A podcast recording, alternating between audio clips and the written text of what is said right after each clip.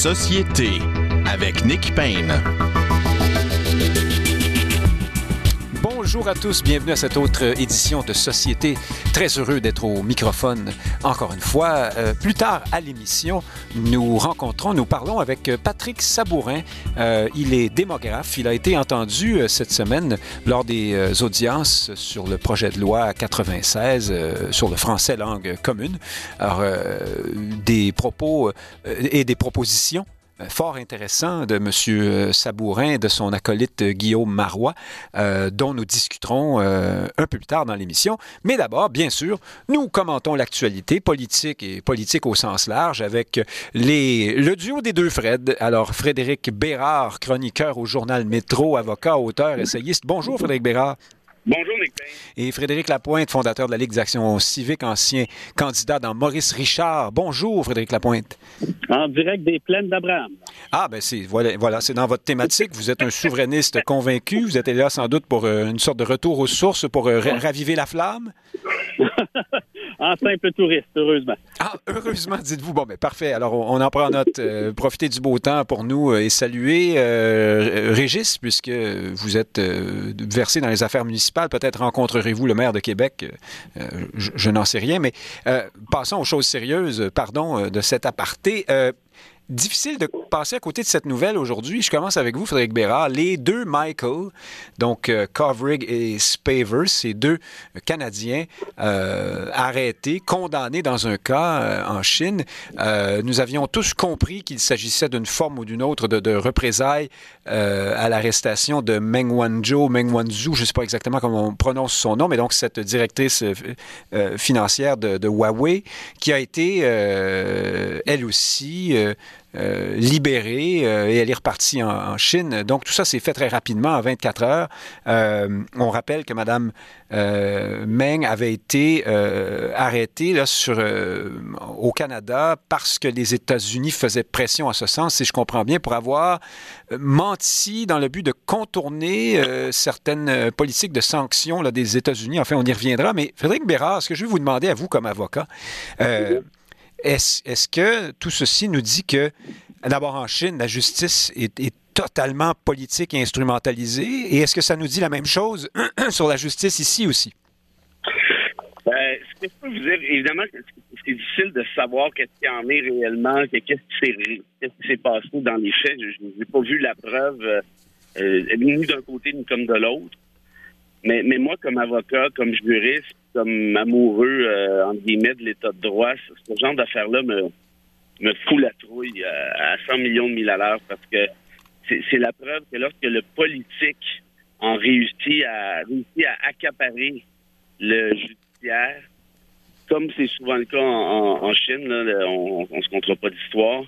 euh, c'est- c'est- c'est- comment je dirais Il n'y a pas grand-chose pour moi en termes de justice qui peut être plus atroce que ça, parce que ça finit à peu près toujours mal, sauf peut-être dans, ce cas-ci.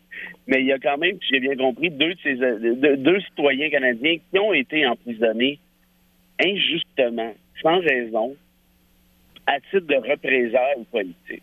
Voyez, ça, c'est le genre de truc. Quand, quand on, on est tannant parfois avec l'état de droit, avec la présomption d'innocence, avec pa- pardon, je vous interromps un instant, mais je vous redonne la parole. Euh, euh, soulignons aussi que d'autres Canadiens, qui eux avaient été déjà trouvés coupables pour des délits, hein, euh, trafic de drogue, des choses comme ça, ont vu leurs sanctions au moment du, au plus fort de la crise euh, aggravées pour devenir des peines de mort, toutes sortes de choses comme ça. Il y a un individu qui s'appelle Schellenberg, si je ne m'abuse, là, dont on ne parle pas aujourd'hui, mais qui lui euh, avait, avait euh, s'était vu donner euh, 15 ans de prison, quelque chose comme ça. C'est devenu une- la peine de mort. On avait dit à l'époque, le ministre Ouais. Marc Garneau avait dit on va s'occuper de ce, ce pauvre homme-là aussi, mais on n'en entend pas parler aujourd'hui. Euh, Fin de la parenthèse.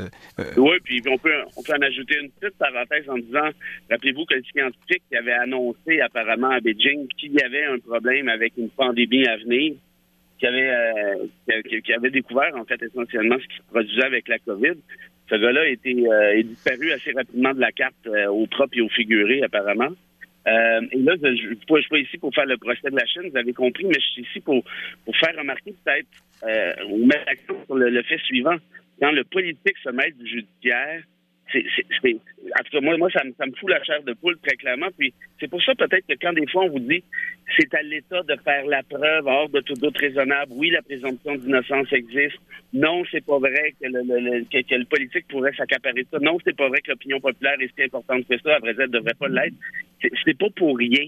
Parce que quand tu commences à entrer dans cette espèce d'engrenage-là, ça, je me répète, mais ça se termine habituellement très mal et ça devrait être un principe qui est indiscutable partout. Et même au Canada, je ne fais pas de comparaison avec ailleurs, même au Canada, on assiste à certains dérapages en matière d'état de droit. Je ne dis pas qu'on se rendra là un jour, mais, toujours est-il qu'on devrait être prudent et diligent là-dessus. Ben, en tout cas, dans le dossier qui nous, qui nous occupe, euh, le, Canada participe à la danse. Euh, est-ce qu'on ne voit pas à travers ça que en dehors de nos, nos chasses gardées euh, sur nos territoires réciproques, dans, à l'intérieur de nos cadres constitutionnels, tout, euh, toutes les, toutes les conventions tombent lorsque lorsqu'on entre dans la diplomatie et les, la géopolitique et euh, les relations internationales. Là, tout à coup, tout, tout devient possible en quelque sorte. Vous avez eu l'arrestation de Carles Puigdemont euh, cette semaine parce que le Parlement européen a levé sa, sa, son immunité parlementaire. On se souvient que c'est le, le, président catalan en exil.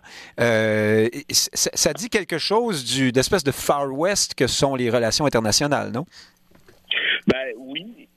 À, Frédéric de parler ou à moi? Oh, oui, je, oui, je complétais avec vous, mais ensuite on passe à la, ronde. Oui. Ben, ben oui, ben, ben, tout à fait. Je peux pas parler du dossier de Puigdemont parce que j'ai été, euh, été consulté euh, à ce niveau-là, donc j'en dirai pas plus. Mais euh, sur le reste, rappelez-vous l'affaire d'Omar Kader, les questions de rapatriement où Stephen Harper essayait de faire croire que c'était les États-Unis qui refusaient alors que c'était lui. En d'autres termes, on peut très bien se servir des questions judiciaires pour alimenter sa diplomatie et vice-versa. Euh, Frédéric Lapointe, est-ce que euh, nos illusions doivent euh, tomber? Sommes-nous trop candides face à la réelle indépendance de la justice quand on voit des, des épisodes comme celui-ci? Par ailleurs, on est très heureux pour les, les, deux Michael et même à la rigueur pour Mme Meng, je présume, mais, mais bon, plus largement du point de vue des principes, qu'en pensez-vous? Effectivement, il y a quelques illusions dont on gagnerait à se défaire.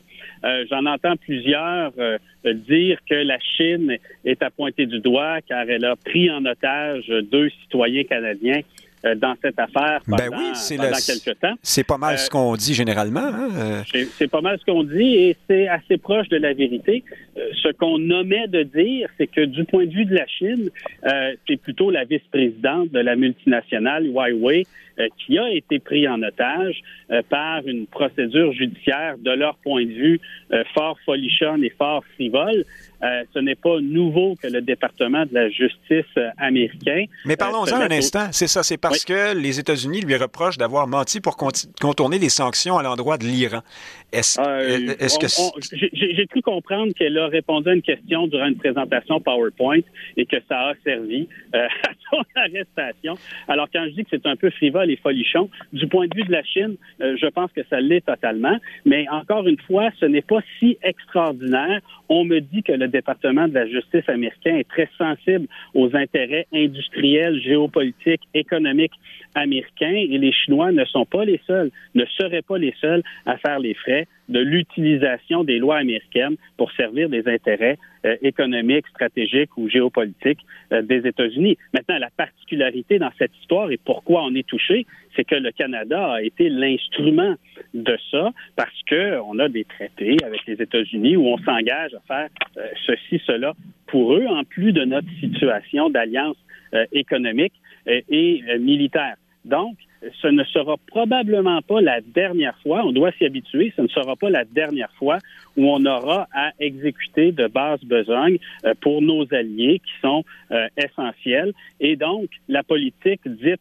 euh, des, voies ensoleillées ou la neutralité, eh bien ça, c'est peut-être arrangé là, dans, la, poubelle des, illusions qu'on aura laissées en chemin. Mais là, Frédéric Lapointe, êtes-vous en train de nous dire parce qu'on n'entend pas beaucoup de tels propos dans l'univers médiatique et du commentariat québécois et canadien, mais êtes-vous en train de nous dire qu'au fond, on, nous blâmons la, Chine pour cette, justice politique exsangue et, et, asymétrique, mais qu'au fond, les raisons pour lesquelles la Chine s'est comportée ainsi sont à peine, sinon pas du tout, pires que celles pour lesquelles on a ici traité euh, euh, Wanzhou de la façon dont on l'a traité?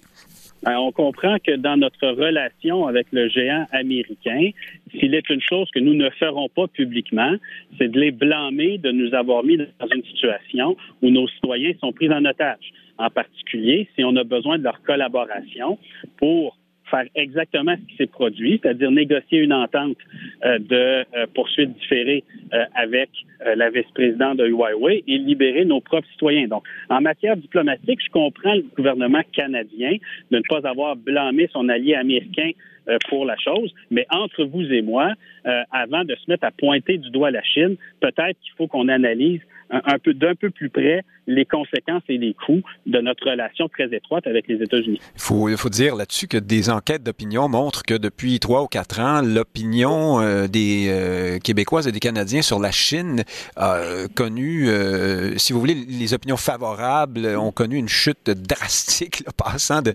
45 à 14 ou 15 quelque chose comme ça. Donc, en tout cas, c'est peut-être pas tout le monde qui voit les choses exactement comme vous, Frédéric Lapointe, mais je reste avec vous un instant puisque Bérard ne peut pas en parler. Euh, que pensez-vous du cas Carles Puigdemont? Alors, je rappelle à nos auditeurs que c'est le président catalan qui a voulu faire ce référendum sur l'indépendance. Il a été accusé de sédition, de rébellion, de, détournement de fonds publics euh, et ainsi de suite pour, avoir voulu faire un référendum et, l'avoir fait d'ailleurs sur l'indépendance de son, de son coin de pays. Euh, il est en exil depuis. Il a donc échappé à la justice espagnole. Il est devenu député européen et le Parlement européen a récemment voté pour lever ce qu'on appelle son immunité parlementaire. Donc, euh, peu de temps après, cette semaine en fait, il a été arrêté lorsqu'il était de passage en Italie. Qu'est-ce que vous pensez de tout ça, puisqu'on reste dans le domaine de la politique, euh, de la géopolitique, de la politique internationale? Oui, ben, je pourrais déplorer euh, la lettre de la Constitution espagnole qui empêche toute activité euh, reliée à l'autodétermination de, de, ces, de ces nations constituantes dans les faits. Hein. L'État espagnol se présente comme un État absolument unitaire et absolument indivisible. il n'est pas le seul, il hein, faut dire. Oui, oui, oui, c'est assez habituel. Je pourrais déplorer l'attitude des juges espagnols qui appliquent des peines disproportionnées en regard des crimes en, en question. Mais une fois qu'on a dit tout ça, euh, la, les, relations entre les États reprennent, euh, reprennent leurs droits. Euh, est-ce que si vous êtes l'Italie ou si vous êtes la France, est-ce que vous priorisez vos relations avec l'État espagnol ou est-ce que vous trouvez, considérez plus important de protéger un fugitif? je peux comprendre les États d'avoir une conduite conforme à, à leurs intérêts diplomatiques, commerciaux et médias, et cela même sans considérer les États qui peuvent eux-mêmes être aux prises euh, avec des mouvements euh, sécessionnistes. Hein. Les États souverains, là, c'est un club assez fermé. Euh, ils vont se protéger entre eux, puis ils vont accueillir le nouvel État souverain comme l'un des leurs lorsque cet État souverain sera capable de créer une situation de fait sur le terrain. Mais pour venir à la personne de M. Puigdemont, euh, je suis presque content pour lui. Euh, je vais peut-être vous surprendre. C'est que dans sa situation... Vous, voudriez être arrêté en Italie, vous, plus qu'en Chine, j'imagine. oui, ben, c'est que dans... Oui, par, ailleurs, hein, c'est mieux l'Italie que la Chine. Mais c'est que euh, le fugitif commençait à tomber, euh, à tomber dans l'oubli.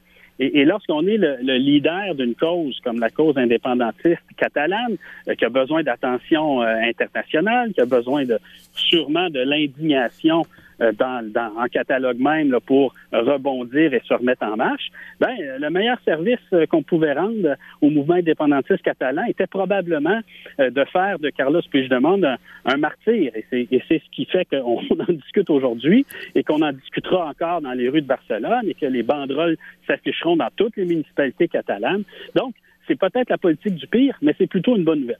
Bon, alors voilà, on lui fera parvenir votre message. Euh, néanmoins, quelques illusions se seront perdues là, dans ces deux, dossiers, euh, je pense. Mais parlant d'illusions qui se perdent, euh, ou pas, revenons chez nous. Un autre dossier incontournable, c'est bien sûr cette situation dans le système de santé au Québec, la pénurie d'infirmières. Il en manquerait 4700, je ne sais plus combien. En plus, nous allons en perdre un nombre semblable bientôt qui ne veut pas se faire vacciner, si, j'ai bien compris, à moins que les choses euh, évoluent et changent dans ce dossier-là. C'est à suivre. Toujours est-il que François Legault et euh, le ministre de la Santé, Christian Dubé, présentaient donc cette semaine un plan euh, musclé d'investissement, au fond, de dépenses. Hein. On veut, on, veut, on veut attirer, faire revenir des infirmières à la retraite, en faire passer d'autres du privé au public Bref, on essaie de régler un problème qui, euh, pour l'instant, semble insoluble à tous avec euh, de l'argent. Ça semble logique, en tout cas, à première vue, parce que euh, il faut bien commencer quelque part pour inciter les gens à revenir, mais est-ce qu'on, comme une Frédéric Bérard, comme une représentante syndicale l'a dit, est-ce qu'on passe à côté de la question, est-ce qu'on a tort de réduire ça à, l'argent seulement? Et si oui, mais, mais voulez-vous bien me dire qu'est-ce qui pourrait être fait d'autre? Ben, François Legault, c'est connu, c'est classique. Hein, c'est un comptable, il en est fier, il aime ça quand ça balance, il pense que tout s'achète essentiellement et que tout se règle avec du fric. Euh, mais, je vais vous expliquer juste le sens de ma question. C'est que si on veut, par exemple, en finir avec le temps supplémentaire euh, forcé, qui est une, des, un, des exemples, l'exemple parmi tous de, des conditions de travail pitoyable des infirmières, euh, est-ce qu'il ne faut pas ramener du monde dans le système pour qu'il y ait moins nécessité de temps supplémentaire et par conséquent, ben, ça coûte de l'argent? Oui, non, ça, sur ce volet-là, je suis d'accord avec vous. Mais ce que la Fédération a expliqué, c'était pas tant une question de frais, une question d'offre supplémentaire. Si on connaît une infirmière, un infirmier, ou même de manière générale, par exemple, des préposés aux bénéficiaires, euh, sont, sont, très au courant du fait que ces gens-là sont traités dans des conditions absolument épouvantables. Tu rentres là pour un 12 heures et on te refuse maintenant dans la nouvelle ordonnance le droit de refuser euh, des heures supplémentaires qui peuvent aller jusqu'à 5, 6, 7 heures. Donc, la plupart de ces gens-là peuvent rentrer à l'hôpital le matin et ne jamais savoir quand en sortir. Il y a des mères de famille là-dedans, il y a des pères de famille, et ainsi de suite. Il y a des gens qui qui, qui, sont à bout de tout. J'ai une étudiante dans un de mes cours, pas plus tard que cette semaine, qui est infirmière, qui est venue me voir pour me parler de cette ordonnance-là. Qui dit que de ce fait-là, elle a démissionné. Donc, euh, au moins pour le 15 000 de présidence, il faut croire que ça ne réglera pas tout. Parce qu'elle dit les conditions sont, juste trop difficiles. Et de ce que je comprends de la Fédération, c'est le message qui est lancé aussi au-delà du 15 000 Et entre, je comprends que la Fédération, c'est une forme de syndicat, mais, mais très clairement, j'imagine qu'ils sont un peu mieux euh, au courant de l'histoire que, que, vous et moi. Frédéric Lapointe, euh, qu'est-ce que vous en pensez? Euh, je vais peut-être pas me rendre populaire euh, auprès de tout le monde aujourd'hui, mais je commence à accorder de moins en moins de crédibilité à toute infirmière ou à tout porte-parole des infirmières qui se prononcent sur cette question. je le dis aussi brutalement que ça. vous avez le gouvernement qui a une initiative majeure. On parle d'un milliard de dollars. On parle d'embaucher 3000 personnes pour assister sur un plan administratif. On parle de sortir des gens qui sont en ce moment dans les agences. On parle d'encouragement euh, au temps plein. On parle d'apporter la solution qui empêchera le recours au temps supplémentaire obligatoire. Ce sera certainement aussi efficace que des antibiotiques sur une infection. Et là, on entend les principaux bénéficiaires de ces mesures nous dire Ah, mais ma fièvre va pas tomber, retomber dans les cinq prochaines minutes. Moi, ce que je veux, c'est que ma fièvre retombe. Et donc, je, je, je dénonce ce médicament parce qu'il ne fait pas retomber tout de suite ma fièvre. Il faut voir plus loin que le bout de son nez. Les gens qui disent, et j'en entends plusieurs, qu'il faut interdire le temps supplémentaire obligatoire, je voudrais les voir devant un micro dire qu'ils sont favorables à la fermeture des urgences, qu'ils sont favorables au report des transplantations, qu'ils sont favorables au report des opérations dans des cas de cancer. La réalité, c'est que si on ne veut pas fermer des services de santé qui sont cruciaux pour sauver des vies, on a les moyens qu'on a. Il n'y a personne dans le système de santé qui sourit dans son bureau, qui se frotte les mains en se disant on va épuiser les infirmières. Ben non, évidemment qu'il n'y a personne qui dit ça, mais il y a des solutions qui vont mettre du temps à se mettre en branle. Le gouvernement Il consacre un milliard de dollars. Il a signé une nouvelle convention collective avec la FIC. Ça va mettre du temps avant de s'installer. Et tous les représentants syndicaux d'hôpitaux francophones, je les invite, je les défie même d'instaurer dans leur hôpital les pratiques de gestion de ressources humaines des hôpitaux anglophones et de revenir nous voir après s'il subsiste des problèmes de temps supplémentaire obligatoire. Alors, vous répondez à ma question, euh, à celle que je posais à Frédéric Bérard, en disant non, le gouvernement n'avait pas d'autre choix que, que de commencer par dépenser massivement. C'est ce que vous dites. Ah, il y avait d'autres choix, probablement une loi ben, spéciale pour euh, obliger tous les hôpitaux francophones à être gérés comme des hôpitaux anglophones. Ça, c'est une autre option. oui, vous, nous expliquerez comment ça pourrait se faire plus longuement dans une autre émission, mais nous devons maintenant passer. Ah, oui, Frédéric Bérard, là-dessus, allez-y. Ben oui, en, deux secondes. Je, je, prends des accords avec Frédéric dans l'optique où, évidemment, on ne veut pas fermer les systèmes de santé, surtout pas au stade où nous en sommes. Mais est-ce que c'est possible que ce soit justement ces conditions-là qui amènent des gens à quitter le milieu? Moi, je vous ai raconté l'exemple de l'étudiante qui vient de quitter son job d'infirmière précisément pour cette raison. J'ai aucun, aucun motif de douter de sa bonne foi là-dessus. Ah oui, il n'y a pas de doute là-dessus. Hein, il y en a plusieurs. Donc, ben c'est ça. Donc, mhm. oui, on ne veut pas fermer les services de santé. Donc, on oblige le temps supplémentaire, mais en obligeant le temps supplémentaire, les gens quittent. Alors, euh, on va appeler ça tourner en rond. Hein. On oui, hein, c'est la quadrature du cercle. Alors, on, euh, voyons, voyons la suite. Au fond, euh, il faut, c'est un, en même temps, c'est un, un, acte de foi. Il faudra voir si ça, si ça va marcher déjà, ce que propose le gouvernement. c'est, l'autre, problème, Nick, c'est qu'à force de tambour battant, prendre des porte-voix, d'être sceptique du tout et de parler de l'apocalypse des hôpitaux, hein, comme si on était des hôpitaux en Syrie, là, au Congo, ou Sierra Leone, mais ben, forcément, ça a un effet démobilisateur sur tout le monde. Ça n'encourage pas les gens à s'inscrire dans des formations en sciences infirmières. Puis pour continuer sur les sciences infirmières, si elles pouvaient cesser de travailler à tenter de fermer les techniques dans les cégeps, ce serait déjà un progrès pour attirer des gens dans la profession. Ah, euh, élaborer là-dessus un peu? Ben, c'est que l'Ordre des infirmières, depuis plusieurs décennies, caresse le projet de faire des infirmières que des bachelières, hein, que le, bac soit la seule mhm. voie pour devenir des infirmières, dans l'optique de valoriser la profession, je le comprends bien, mais la majorité des infirmières sont formées au collégial, dans des dizaines, des dizaines de cégeps à travers la province, et à chaque fois qu'ils cherchent à fermer ces programmes, ben, on se retrouve avec des pénuries d'infirmières. Alors moi, je veux bien écouter les gens qui se plaignent que le gouvernement fait ceci, le gouvernement fait cela, mais à l'occasion, il ben, faut réfléchir dans sa propre cour et pas créer de problème. Alors peut-être euh, une critique d'un certain corporatisme ou en tout cas euh, nombrilisme. Euh, êtes-vous en train de faire là, Frédéric Lapointe, à suivre de toute façon? passons maintenant à la, à la chronique mondaine. si je vous dis Anne Casabonne ou Guillaume Le Vierge, vous, vous imaginez qu'on ne parlera pas de, de recettes de muffins, mais bien sûr de ces épisodes, ces nouveaux épisodes. Alors, sont-ils des épisodes de cancellation ou non? Madame Casabonne, après une tirade sur les réseaux sociaux euh, dans laquelle elle expliquait que les, vaccins, alors je vais laisser faire le langage ordurier, mais disons que les, vaccins, c'était pas bon, on va dire ça comme ça.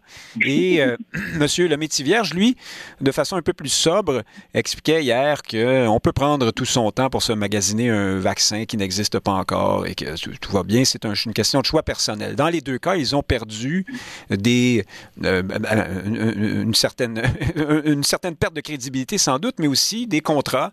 Euh, monsieur le métier vierge euh, vient de perdre ce contrat de porte-parole avec la compagnie Hyundai. Et là, Frédéric Bérard, plusieurs logent ces nouveaux épisodes à l'enseigne de la, la, fameuse culture de cancellation, de bannissement. On dit c'est effrayant. C'est comme, au fond, c'est il arrive à ces gens ce qui est arrivé à euh, Marie-Pierre Morin, par exemple. Est-ce que vous êtes d'accord avec ça?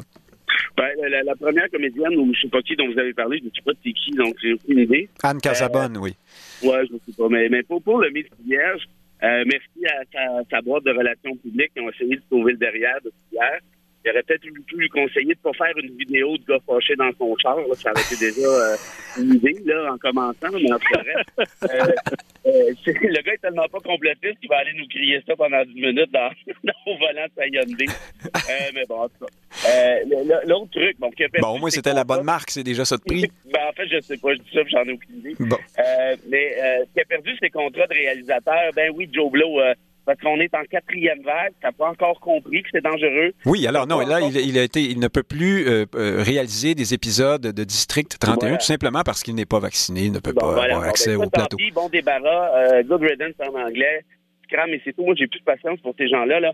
Vous retardez le groupe, ça fait un sacré bout de temps. Et là, tu es en train de me dire Oh non, non, c'est parce que je choisis mon vaccin. Premièrement, là, c'est pas choisir en, un pomme roll, OK, puis une autre forme de Bordeaux, là. C'est pas de ça dont on parle. C'est on parle de te sauver là, derrière, collectivement parlant. Fait que allô le privilège du gars riche dans un pays riche qui prend le temps de magasiner son petit vaccin. Il dirait qu'il nous dit qu'il y a mieux Medicago sans nous dire pourquoi, probablement. Ça, on s'entend que c'est une autre excuse qui est assez poche. Le gars, la réalité, c'est qu'il est contre. Mais, faites, vos recherches, Frédéric Bérard. Ben oui, ben justement, ces gens ne font pas leurs recherches. Ils recherchent qui font leur affaire. C'est pas la même chose. Et, c'est comme de me dire, moi, j'aime pas le ketchup, mais après ça, je vais décider si je prends Heinz ou une autre marque. Ben là, si tu viens de me dire que t'aimes pas le ketchup, on ne pourra pas pour le reste. Est-ce que c'est de l'annulation? Le truc de, de, de, Fabienne Larouche, non, parce que tu mets la vie de gens en danger. Là, je sais que tu n'es pas capable de comprendre ce concept-là parce que c'est trop complexe apparemment, là, mais on va laisser passer ce bout-là. Parlons juste par contre de Hyundai qui se dissocie de lui. Ça, c'est de l'annulation. Mais... Ah bon? ben, ben, ben, ben, oui, ben évidemment. Tu dis, bon, moi, je veux pas avoir un porte-parole qui dit des conneries comme ça. Mhm. Mais tu sais, quand t'es porte-parole d'une entreprise, c'est assez normal que l'entreprise, je veux dire, par définition, elle te choisit pour représenter sa marque. Tu es le porte-parole de son image. Moi, je me rappelle d'un José Théodore qui avait perdu ses contrats avec Mike parce qu'il avait eu une photo avec des Hells Angels. Ça, moi, je trouvais ça quand même plus drôle qu'un gars qui niaise avec un vaccin, mais c'est une autre histoire. Donc, tout ça pour dire, est-ce qu'une entreprise a cette possibilité-là de ne pas être représentée par n'importe quelle casse de bain? Je pense que oui. Euh, peut-être qu'on s'entend pas, Frédéric Lapointe, euh, sur, sur la signification de, du concept d'annulation, de cancellation. Moi, je, pensais à cette, euh, cette culture qui consiste à bannir des gens lorsqu'ils tiennent des propos politiquement incorrects du point de vue de, certaines idéologies ou de oui, d'une certaine rectitude politique, mais pas nécessairement sur des questions de santé publique en temps de pandémie. Vous voyez, qu'est-ce que vous en pensez, vous? Moi, je pense qu'on peut avoir un peu plus de un peu plus de tolérance, un peu plus de compréhension les uns euh, avec les autres, hein, lorsque ça porte pas trop, lorsque ça porte pas trop euh, à ses conséquences. Et on peut voir qu'on peut tous être sujet à l'envie de, de canceller quelqu'un. Hein, on peut être sujet à ça parce que euh, il a utilisé un mot en haine. On peut être sujet à ça parce qu'il est anti-vaccin. Du côté des nationalistes, on peut être sujet à ça parce qu'on se sent insulté par une question euh, dans un débat. Donc, il faut être un peu philosophe et se rendre compte qu'on est un peu tous sujets euh, à la chose. Maintenant, dans notre, je dans notre rapport aux non-vaccinés, je pense qu'on a peut-être à changer de pédagogie ou de ou d'environnement. plus on leur tape dessus, plus il se retranche. Euh, je suis d'avis que, euh, au fond, les vies qu'on cherche à sauver, ce sont les leurs. Hein, que je sache, il n'y a pas un non vacciné qui va être un danger grave pour quelqu'un qui est vacciné. Et les gens qui, de toute façon... Mais plusieurs pensent le contraire, dont ben M. le Métivier, c'est ce qu'il disait lui-même à la télévision. Je ne, pense, pas. Il y a des mhm. gens qui ne peuvent pas être vaccinés et qui sont de toute façon en danger, qu'ils fréquentent des vaccinés ou des non-vaccinés. Peut-être que nous devrions faire certains pays et se dire, ben vous savez quoi, les gens non vaccinés, vous prenez des chances avec votre vie, ben on va vous souhaiter bonne chance. Hein. On va cesser de vous protéger contre le virus. On va vous accueillir dans nos hôpitaux débordés lorsque ça va arriver. Peut-être que lorsque vous aurez vu votre ah, on vous a perdu. De, chambre d'écho, euh, ben peut-être qu'à ce moment-là, vous considérerez le vaccin lorsque vous aurez vécu les conséquences de plus près c'est triste, mais là, on est à 90% vaccinés. Peut-être qu'il faut laisser le 10 vivre ce qu'il a vécu. J'ai l'impression que vous avez sur l'autre ligne la compagnie Hyundai qui veut vous embaucher comme porte-parole, Frédéric Lapointe. mais, non, euh, Wolf. Alors, pour terminer, oui, rien à voir avec Marie-Lou, hein, sans doute. Euh, mais pour euh, terminer là-dessus, Frédéric Lapointe, donc, est-ce que c'est d'un phénomène de cancellation dans le cas de le Vierge, c'est-à-dire euh, on vous bannit de l'espace public parce que vous êtes politiquement incorrect, ou est-ce que c'est, comme le dit Frédéric Bérard, une compagnie qui légitimement décide de se séparer de quelqu'un qui, je le répète, en temps de pandémie, laisse euh, filtrer des informations euh, fausses sur la, ah ben. comme, considérées comme fausses à tout le moins sur les vaccins? C'est les deux temps d'un même mouvement là. C'est parce que c'est parce que la foule est en colère contre le porte-parole, que la compagnie euh, défend ses intérêts pécuniers, puis on peut, on peut le comprendre. Je blâme absolument pas la compagnie, simplement. Euh, oui, mais c'est pas du tout la même foule. C'est une foule beaucoup plus nombreuse que lorsque des woke euh, veulent, veulent faire disparaître Marie-Pierre Morin, par exemple. Une foule. une foule est une foule. Mhm. Ça, il y a des choses en psychologie qui sont assez qui ont été assez euh, expérimentés. Une foule est une foule. Et des gens, des gens diplômés avec des doctorats pensent qu'ils ne sont pas une foule lorsqu'ils adoptent le comportement d'une foule. Non, non, ils sont une foule. Et lorsqu'une entreprise, lorsqu'un politicien, lorsque qui que ce soit a peur d'une foule, c'est qu'il a en face de lui une foule. Euh, il n'y a, a, pas, y a pas à ne pas en convenir. Je le répète, malheureusement, ça ne convainc personne de se vacciner que de se comporter en foule et de les lapider sur la place publique. Ça nous fait plaisir, ça nous fait nous sentir supérieurs, exactement comme dans d'autres mouvements de cancellation, mais ça ne convainc pas ces gens-là de se faire vacciner. Mais à 80 euh, quelques pourcents de gens vaccinés, plusieurs vous répondront avec la pointe qu'à ce moment-ci, rien ne les convaincra euh, de toute façon. Mais c'est une autre histoire. Ah ben, vous voyez, je, je, vous ai rendu inutile, mais juste une seconde, Frédéric Béra. c'est la fin de, cette, de ce passionnant entretien. Allez retrouver vos, vos mouettes. Je pense que c'est chez vous, Béra, on entend des mouettes. Euh, oui, non, mais ah ben, je, ben là, c'est quand même la pointe qui est, euh, qui est sur les plaines d'Abraham. C'est moi qu'on va accuser pour les mouettes. C'est quand même pas Ah, il y a des, des, des, des mouettes, des hélicoptères, euh, des gens qui joguent, des guides qui m'entourent. Enfin, c'est bon. les, les, les C'est une faune formidable. Alors, euh, merci à vous deux. À la semaine prochaine, j'espère. Ah, ben, au revoir. Oui, au, revoir. Salut. Dans un instant, chers auditeurs, j'ai oublié de mentionner à Pierre Desgagnés, que notre metteur en autre, que nous allons discuter avec Farouk Karim de l'élection fédérale canadienne. Il me fait de grands yeux euh, désormais éclairés euh, dans la régie. Donc, euh, donnez-nous 30 secondes et on jase avec Frédéric, avec, pardon, Farouk Karim. À tout de suite.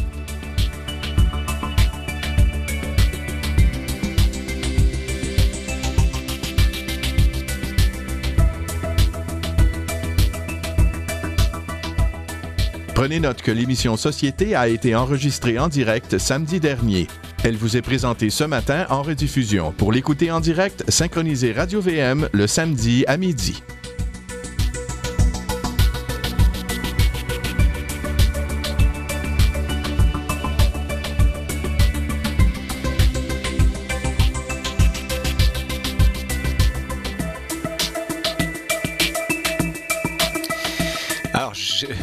Pardon euh, aux auditeurs et à Farouk Karim lui-même. J'ai oublié de l'annoncer euh, dans l'amorce de cette émission. Donc, euh, voilà, notre collaborateur de Gatineau, Farouk Karim, ancien membre du personnel politique du NPD, notamment, vous pouvez le voir commenter l'actualité politique à CTV, entre autres endroits, sur la chaîne parlementaire, je crois aussi. Bonjour, Farouk Karim. On euh, peut rien vous cacher, Nick. Bonjour. Ah, je sais tout, vous savez, euh, mais, mais non, euh, certainement pas. Je savais même plus que vous étiez à l'émission alors que je vous ai invité moi-même. C'est ridicule. Dites-moi, Farouk Karim, tout, ça pour ça, hein, c'est le slogan, le lieu commun par excellence qu'on a entendu partout à la suite de cette élection. Êtes-vous d'accord avec ça? Ou êtes-vous d'accord pour dire que c'est une élection, compte tenu de son résultat, bien sûr, là, qui n'a servi à rien?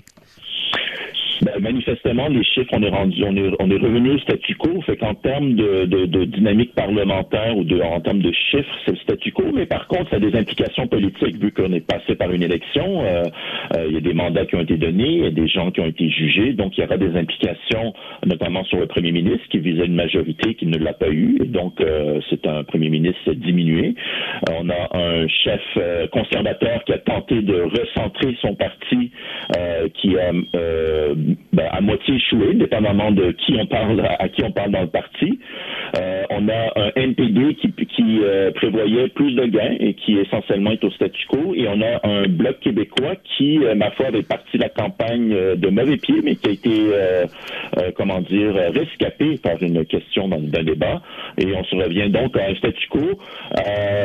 et puis dans un mandat parlementaire qui risque de durer minimalement là, pour encore d'autres 18 mois, étant donné qu'il y a deux élections importantes provinciales l'année prochaine. Euh, je rebondis sur Yves-François Blanchet. Nous parlerons sans doute du Parti vert et de Maxime Bernier dans un instant, mais euh, il était de plus ou moins bonne humeur cette semaine, Yves-François Blanchet, lorsqu'il est revenu sur les résultats électoraux. Pourquoi? Euh, à la mi-blague, je dirais, est-ce qu'il a été de bonne humeur pendant cette campagne? C'est une autre question. Peut-être le lendemain du débat en anglais où, euh, il, était, il était de bonne humeur à l'intérieur, mais évidemment il était fâché. Euh, mais non, effectivement, parce que M. Blanchet, je crois, visait plus, hein, il visait la majorité des sièges au Québec euh, pour avoir bon le, droit au moins de dire qu'il parle au nom des Québécois, au moins le, le avoir les chiffres qui le, qui le, qui, qui l'appuient. Donc il n'a pas eu ça, il est rendu à 34 sièges, donc quand même monté de deux sièges, mais il visait 40 hein, pour avoir la majorité. Puis en termes de pourcentage d'appui, euh, ils sont deuxième hein, derrière les libéraux et les libéraux sont premiers en termes de sièges, encore une fois, au Québec. Donc euh, je crois que c'est ça qui contribue euh, à, son manque de sourire peut-être au lendemain des élections. Oui, voilà. deux acteurs peut-être secondaires, mais peut-être pas tant que ça non plus, particulièrement dans le cas de Maxime Bernier. Qu'est-ce que vous tirez comme conclusion de leur performance? Donc, Maxime Bernier d'abord et Anami Paul ensuite, la chef du Parti vert. Oui, Maxime Bernier, euh, qui est euh, comme un fois tel un phoenix euh, à cause de la COVID, a, eu un élan, hein, je crois. Les, les anti-vax, le mouvement bon, anti-mesures sanitaires a donné du mouvement, de, de, de, l'élan, je dis-je, au mhm. Parti populaire de, de Maxime Bernier. Ça fait mal dans une, ce qu'on dit dans 10 à 15 comtés où les conservateurs auraient pu être plus compétitifs sinon gagner sur les libéraux. Mais justement, M. Bernier a-t-il fait la différence entre une, une victoire une défaite pour les, conservateurs, d'après vous? En, termes de chiffres, ça semble pas être le cas parce que ça, serait une quinzaine de comtés. Bon, ça serait, euh, ça aurait été encore plus serré, mais mhm. sur la dynamique et le narratif électoral, ça a clairement fait un changement chez les conservateurs parce qu'ils étaient très préoccupés à leur droite, surtout en fin de campagne, alors que qu'à ce moment-là, tu, dois être préoccupé contre le, le gouvernement sortant et euh, le fait que Maxime Bernier avait de l'élan. En fait, Maxime Bernier, son parti, est pas mal de partis qui avaient le momentum en fin de campagne. Si, euh, si on voit bien, les autres étaient plus en, en, en, comment dire en, dérapage contrôlé et, euh, euh, et, Maxime montait et, on voyait. il, était plutôt en, dérapage volontaire, lui, dans son. Voilà. lui, c'était c'est son mode usuel, le dérapage. Et donc, il est très bien là-dedans. Mais ce que je veux dire, c'est que M. O'Toole, même en fin de campagne, sans mentionner directement le nom de M. Bernier, mentionnait les petits partis dans ses discours pour dire qu'un vote pour ces petits partis est un vote pour M. Trudeau. Et donc, ça chicotait la base euh, conservatrice. Maintenant, est-ce que c'est est-ce que c'est juste euh, euh, une anomalie de cette élection en, raison des de la COVID et des mesures sanitaires, ou est-ce que M. Bernier est là pour durer? Il ne s'est pas fait élire, donc il aurait de la difficulté encore à avoir de l'espace média. Mais c'est, une inquiétude à l'intérieur des conservateurs de minimiser et de ne pas recréer ce qu'on a, ce qu'ils ont déjà vécu à la fin des années 80 et au début des années 90, c'est-à-dire une division réelle de la droite. Un ami Paul, maintenant, avant qu'on parle d'un dernier euh, acteur important de cette élection, et j'ai nommé François Legault, commençons par un ami Paul. Euh, c'est un, un aboutissement annoncé, en quelque sorte. Euh, pensez-vous qu'elle pourra se maintenir en poste? Oui, parlant de dérapage non contrôlé. Euh, ça, c'était, euh, c'était un peu euh, écrit dans le ciel avec son même la pré-campagne, avec tous les problèmes internes que le parti vivait, euh, le fait qu'une des députées a, a, a franchi, a, comment dire, a, est allée rejoindre les libéraux. Ouais. a traversé la Chambre, est allée rejoindre les libéraux. D'ailleurs, cette députée s'est fait réélire sous la manière libérale dans les maritimes. Euh, et donc, c'était annoncé. En plus de ça, je ne sais pas si les gens le savent, mais Nick, il y avait 80, à peu près 90 comté où il n'y avait pas de candidat vert sur le sur le bulletin. Et donc, c'est une énorme conséquence sur la plus populaire nationale, évidemment. Et donc, ça, donne encore une plus grande impression d'un échec. Mais le fait qu'un parti politique comme les Verts, qui sont passés à la, première élection, qui sont pas capables de présenter 338 candidats, euh, ça, en disait beaucoup sur l'état d'organisation interne. Et je crois que Mme Agnès Paul, ses jours euh, sont pas mal comptés. Euh, parlons maintenant de François Legault. Il est de assez, assez consensuel de dire qu'il a euh, raté son pari euh, dans cette élection, qu'il a gaspillé du capital politique. En êtes-vous aussi certain que la majorité des commentateurs Farouk Karim, est-ce que M. Legault n'avait pas aussi une, autre, une autre intention dans sa démarche, celle de se euh, placer à nouveau comme le, celui qui met au-dessus de tout la défense des champs de compétences du Québec et de la, spécificité, l'autonomie de la nation québécoise en quelque sorte? Est-ce qu'il n'y a pas une sorte d'investissement à long terme là-dedans pour M. Legault dont on parle moins? très intéressant pour votre fil, euh, Nick, parce que moi, quand il est sorti pendant l'élection et que, bon, c'était quand même une bombe, le fait qu'il n'y a plus M. O'Toole, si le débat en anglais n'a pas lieu la question le lendemain, euh, évidemment, le bloc ne reprend pas du galon. Il est, est, donc possible que les conservateurs fassent un peu plus de galon au Québec. Donc ça, c'était pour moi, c'était évidemment un pari risqué, mais euh, sans les événements euh, du lendemain au débat, ça aurait pu peut-être marcher. Bon, il manifeste que M. Legault a perdu. Maintenant, perdu, c'est quand tu pars à, 70% d'approbation, si tu descends à 50 ou à 55, ça vaut la peine de faire des risques politiques. tu accumules du capital politique en politique pour l'utiliser éventuellement. Sinon, ça sert à rien. Et donc, votre, euh, début de réflexion sur le long terme de M. Legault, je crois que oui, commence à positionner cela. Euh, euh, parce que je crois que l'électorat, dans une grande partie, le suit là-dessus. c'est pas euh, il n'est pas, il est pas à, l'encontre de son électorat. Maintenant, il n'a pas eu le résultat qu'il voulait. Évidemment, ça va faire des frictions avec M. Trudeau. Évidemment que la balance du pouvoir est au NPD, les deux, les deux partis euh, dits dangereux selon M. Legault. Euh, donc, ça va créer des frictions, mais en bout la, pour faire euh, un lien avec votre première partie d'émission, pour faire un lien sur la réelle politique, il y a quand même le Québec et le Bloc avec une 35 sièges à peu près qui empêchent un gouvernement majoritaire au pays et, et, M. Legault a cette, euh, cette munition-là entre les bras euh, qu'il peut utiliser euh, dans, les mois à venir et tant, tant et aussi longtemps que le Parlement est minoritaire. Donc oui, il a perdu son pari à court terme, mais il a encore beaucoup de munitions dans, ses mains. À suivre. Donc, Farouk Karim, on, vous entend un peu mal. On vous laisse d'autant plus que le temps nous bouscule, mais merci de ce tour d'horizon et à une prochaine très bientôt, j'espère. C'était Farouk Karim en direct de Gatineau. Dans quelques instants, nous discutons avec Patrick Sabourin, démographe. À tout de suite.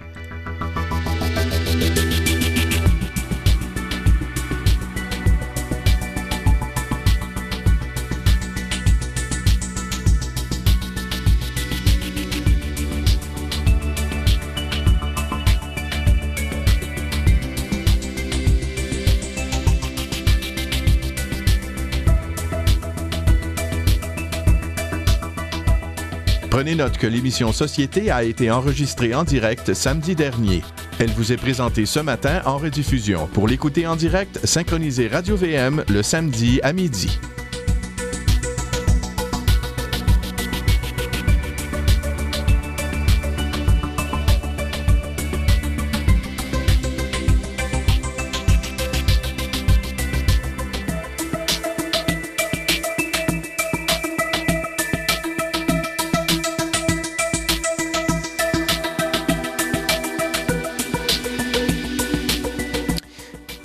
Nous allons maintenant euh, discuter avec un démographe. Alors, à première vue, euh, c'est pas toujours un sujet, euh, ça peut être un sujet un peu aride qui ne passionne pas les foules, certainement, mais dans un contexte où nous discutons de la survie d'une langue et que des questions des mots linguistiques se posent donc et que partant du principe que cette langue est l'émanation d'un groupe culturel d'une nation éventuellement on peut se demander si cette nation elle-même est en en déclin, elle aussi, si la langue euh, l'est. Enfin, on va discuter de tout ça avec euh, Patrick Sabourin, donc démographe. Il est de l'Institut national de la recherche scientifique et il a été entendu euh, cette semaine lors des audiences sur le projet de loi 96 sur le, loi, le, français langue commune. Donc, cette mise à jour, cette refonte de la loi 101 proposée par le ministre Jolin Barrette. Bonjour, Patrick Sabourin.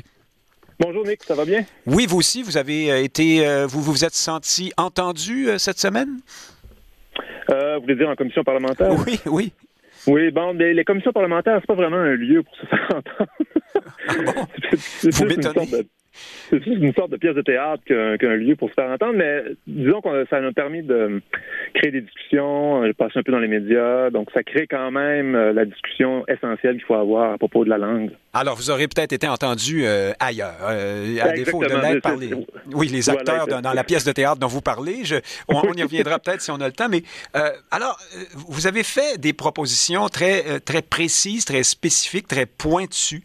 Euh, survolons Prenons-en quelques-unes et, commençons par dire que vous concluez depuis longtemps, vous, que le français est en déclin au Québec et qu'il y a des, des, des, un défi politique majeur à relever de ce point de vue-là.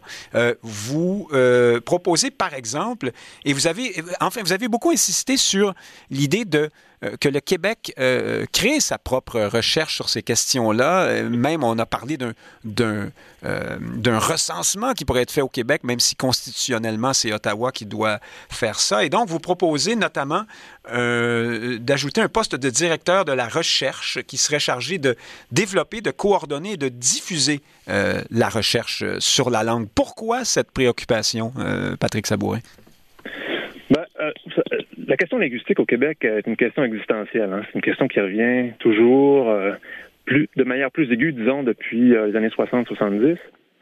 Mais euh, paradoxalement, la question de la recherche a toujours été, sans être mise à l'écart, n'a jamais été le point central de la question linguistique. Ça a toujours été l'aspect politique qui a été au, centre de la question linguistique. Et la plupart de nos données de recherche proviennent du recensement canadien. Et le recensement canadien est là pour répondre à des questions qui sont très canadienne. Euh, donc, la formulation des questions, euh, certaines catégories de réponses sont euh, faites expressément pour la loi sur les langues officielles, par exemple. Je donne un exemple bien simple. Le gouvernement fédéral produit une variable qui s'appelle la première langue officielle parlée, qui est une espèce de patente construite à partir de trois autres variables, qui est là uniquement pour répondre à un point de la loi sur les langues officielles qui, qui parle de première langue officielle parlée. Donc ça, c'est un truc qui rebondit en politique québécoise, dans les débats québécois, mais qui n'a aucun rapport finalement avec la politique linguistique du Québec. Ah, vous voulez vous dire qu'on pose des questions euh, qui, on, cherche des réponses, on cherche, euh, on veut obtenir certaines réponses prédéterminées? Euh, est-ce qu'il y a un peu de ça là-dedans aussi? Ben, j'irai pas jusque là. C'est vraiment le gouvernement fédéral a une politique linguistique qui est euh, incompatible avec celle du Québec, par ailleurs, mais il y en a une et il se donne les outils pour faire le suivi de cette politique linguistique-là. Voilà, d'accord. Euh, donc, je vois pas, c'est pas machiavélique, le travail à Statistique Canada est bien fait. Hein. Les, les, recensements sont de qualité, euh, les données sont de qualité, mais pas forcément les questions que nous, on aurait posées. Vous, vous l'avez dit d'ailleurs dans la commission parlementaire. Donc, ce que vous dites, c'est qu'il y a, a d'autres indicateurs auxquels il faut s'attarder, sur lesquels on ne sait pas grand-chose parce que le Québec ne fait pas grand-chose là-dessus. Exactement. Donc, au Québec, on s'intéresse beaucoup à, ce qu'on appelle la langue d'usage public, c'est-à-dire la langue qui est utilisée dans les interactions sociales à l'extérieur de la maison. On a très peu de données là-dessus. Donc, l'ISQ, euh, puis le Conseil supérieur de la langue française, pardon, qui a fait une enquête là-dessus. Mais le problème, ce qui est intéressant avec la langue, c'est de faire le suivi. Donc, la comparaison entre différents points dans le temps. Et là, euh, on n'a pas les moyens. Donc là, on a une enquête sur la langue d'usage public qui date de plusieurs années. Euh, avec un petit échantillon, et puis là, on ne sait pas quand on va en avoir une autre, puis euh, l'autre d'avant remontait à, je me souviens plus, là, plus d'une dizaine d'années. Alors, on ne peut pas faire un suivi efficace en faisant des, enquêtes ponctuelles, sans être, sans être rigoureux et euh, à, intervalles réguliers.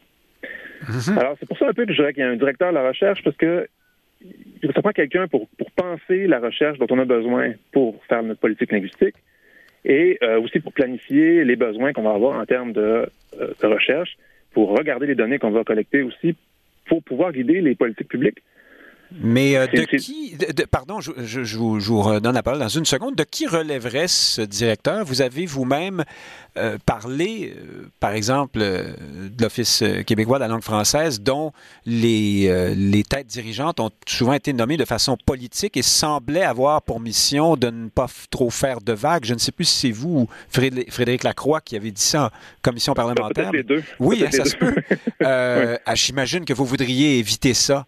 Euh, dans le cas de votre directeur de la recherche. Absolument, c'est exactement ça. En fait, ce que je recommandais aussi euh, quand lors de ma comparution, je recommandais que le rôle de l'office soit cantonné à l'application de la loi 101. Parce que là, ce qui arrive, c'est que là, l'office a un mandat de recherche et un mandat d'application de la loi. Et il peut arriver, par exemple, qu'on ait besoin de faire la recherche sur un problème d'application de la loi. Alors là, l'office se trouve dans une position un peu inconfortable euh, où elle devrait faire la recherche pour peut-être invalider une partie des choses qu'elle fait dans, dans son mandat d'application de la loi. Alors moi, je pense que la recherche devrait être séparée, vraiment dans un avec un agenda particulier propre à lui, à elle, pardon. Et euh, moi, ce que je propose, c'est que la recherche se fasse euh, au commissariat à la langue officielle que, que le mhm. CAC propose de créer. Mais comme j'ai dit dans la commission parlementaire, ça pourrait aussi être à l'ISQ. Il pourrait avoir un département d'études de la langue à l'ISQ. Les, modalités restent à voir. Mais l'important, c'est que la recherche soit centralisée euh, à un endroit euh, pour pas qu'on se disperse dans différents projets. Euh. En effet, je vous comprends bien. parlons un instant d'immigration, puisque vous abordez aussi le sujet. C'est intéressant de faire le pont entre la question de la langue et celle de l'immigration, et celle de la langue des immigrants. Vous parlez d'immigrants francotropes, donc, ceux qui parlent déjà des langues plus euh, proches, euh, qui sont de parenté plus proche avec le français, si je comprends bien. Euh, est-ce que je me trompe déjà là-dessus? Et, Non, non, non, vous avez raison. Mais faut, je pense qu'il faut élargir même. Mhm. C'est vraiment des gens qui sont susceptibles de s'intégrer en français au Québec. Comme par exemple, si les gens qui ont Wolof comme langue maternelle ont des bonnes chances de parler français aussi alors que le Wolof n'est pas une langue latine, forcément, c'est pas une langue proche du français. Alors, pour quelle raison dans leur cas? Ah, d'accord. Question de culture. culturellement, donc, ils ont, ils ont, eu des contacts avec la France, euh, mhm. donc ils ont, ils ont, des bonnes chances de s'intégrer en français. Donc, la notion de francotrope là, déborde la question strictement linguistique. C'est vraiment une notion qui est aussi culturelle. Et vous proposez donc que le ministre de la langue française soit aussi le ministre de l'immigration. Alors ça, c'est c'est euh, symboliquement très fort comme proposition. Qu'est-ce qui la sous-tend? La question linguistique est déterminée par la politique d'immigration. Il faut le dire, c'est, c'est pas pas une révélation. Les francophones et les anglophones au Canada et au Québec sont en sous-fécondité depuis 30-40 euh, ans. Alors, donc on fait, il n'y a pas assez d'enfants pour renouveler les populations linguistiques. Donc il y a une immigration qui arrive. les choix linguistiques de ces immigrants vont déterminer l'équilibre linguistique futur. Donc ça, c'est, c'est mathématique. Alors, il apparaît tout à fait logique que le ministre de la langue française soit aussi le ministre de l'immigration afin que les politiques ne soient pas contradictoires et euh, que, dans le fond, les politiques d'immigration ne viennent pas contrecarrer les objectifs du gouvernement en termes de politique linguistique. Euh, bon, je, donne un exemple euh, dans ma, je donne un exemple dans ma comparution. Le, dans les dernières 10 ans à peu près, peut-être dans 5 à 10 ans, le gouvernement a changé de stratégie en termes de... On ne fera pas le, détail de ça ici, parce que c'est un peu compliqué, mais mhm. il a changé de stratégie en termes de politique de sélection des immigrants. Et ça, à mon avis, et de l'avis de plusieurs autres aussi, euh, c'est une grave erreur parce que ça euh, c'est d'abord le gouvernement fédéral qui va faire une première sélection des immigrants. Parce qu'on se concentre beaucoup sur les temporaires maintenant, hein, c'est ça? Exactement. Mhm. C'est ça. Exactement. Maintenant, à, à jadis, jadis, il y a 10 ans, c'est une éternité en politique, euh, le gouvernement sélectionnait les immigrants dans les pays sources à travers une grille de sélection. Il y a des agents d'immigration qui faisaient des interviews, qui validaient, et bon, le processus d'immigration suivait son cours. Toute l'immigration économique était sélectionnée comme ça. Là, maintenant, le, nouveau chemin, si vous voulez, pour arriver au Québec, c'est le gouvernement fédéral émet des permis de séjour temporaire, soit pour travailler, soit pour étudier. Et là, euh, les, donc les immigrants restent euh, un an, deux ans au Québec. Et après cela, ils peuvent appliquer à ce qu'on appelle le programme de l'expérience québécoise. Et à travers ce programme-là, ils peuvent demander leur certificat de sélection du Québec, mhm. donc pour pouvoir rester, devenir résident permanent. Et euh, ce, ce processus-là est différent parce que c'est le fédéral, premièrement, qui fait les admissions sur, sur le plan temporaire, de, pour donner les visas temporaires. Et après, le Québec donne une série de critères, soit un test de français, un test des valeurs et euh, quelques autres trucs là, que j'oublie. Et puis, si ces conditions-là sont remplies, les immigrants peuvent euh, recevoir le certificat de sélection. Donc, c'est un test, finalement, c'est un test de français qui va déterminer si un immigrant peut avoir son certificat de sélection ou pas. À la fin, en quelque sorte, à la fin. du processus. Donc, ce qui arrive, c'est que les immigrants vont pouvoir arriver, s'intégrer, aller dans l'ouest de l'île, par exemple, s'intégrer dans un milieu qui est totalement anglophone, suivre quelques cours de français, euh, passer leur test de français avec le bon niveau, et puis après, retourner vivre en anglais, puis il n'y a pas de problème. Alors que la politique d'immigration doit vraiment veiller à sélectionner des immigrants qui ont des bonnes chances de s'intégrer en français. Alors, vous dites que nous avons un peu euh, abandonné une, partie de notre mainmise sur la question de enfin, du contrôle que nous avons sur la question de l'immigration euh, aux mains d'Ottawa, au fond. Oui, exactement. D'ailleurs, ça m'a beaucoup surpris que ça euh, soulève pas plus les passions, parce que euh, les pouvoirs qu'on a obtenus en immigration du gouvernement fédéral ont été obtenus à travers les décennies, parfois de chaudes luttes. Et puis là, on les laisse partir euh, un peu par la bande en catimini. Et puis, personne ne dit rien. C'est étrange. Mais en même temps, c'est difficile de, de s'en rendre compte parce que si on va sur le site web du ministère de l'Immigration, c'est pas évident il n'y a, pas vraiment de données spécifiques qui disent que les immigrants rentrent maintenant par le programme de l'expérience québécoise plutôt que dans le programme des travailleurs qualifiés. Il faut vraiment faire des demandes et puis bon, d'accès à l'information. Oui. Mhm. Euh, d'accord. Euh, le temps euh, nous, nous bouscule un peu. J'élargis un peu la perspective. Oui, c'est toujours pareil. Y compris dans le cas du, dossier du français, je pense, le temps commence à nous bousculer pas mal. oui, en effet. Nationalement parlant. Vous êtes démographe, Patrick Sabourin. Vous vous intéressez pas seulement à la démo linguistique, je présume, quand on fait de la démographie, ce sont, les, les peuples, les populations auxquelles on s'intéresse. je ne vais pas vous faire faire de politique, donc vous irez où vous voulez avec ça, mais est-ce que dans le dossier de la langue, vous, comme démographe, vous considérez qu'on est dans une sorte de discours un peu euh, euh, euphémisant, c'est-à-dire qu'on parle de la langue, on parle de l'affaiblissement du français, la survie du français, l'épanouissement du français. Est-ce qu'au fond, on n'est pas en train de parler du destin de la, de, de, de, la nation dont cette langue est le, est le témoin, en quelque sorte?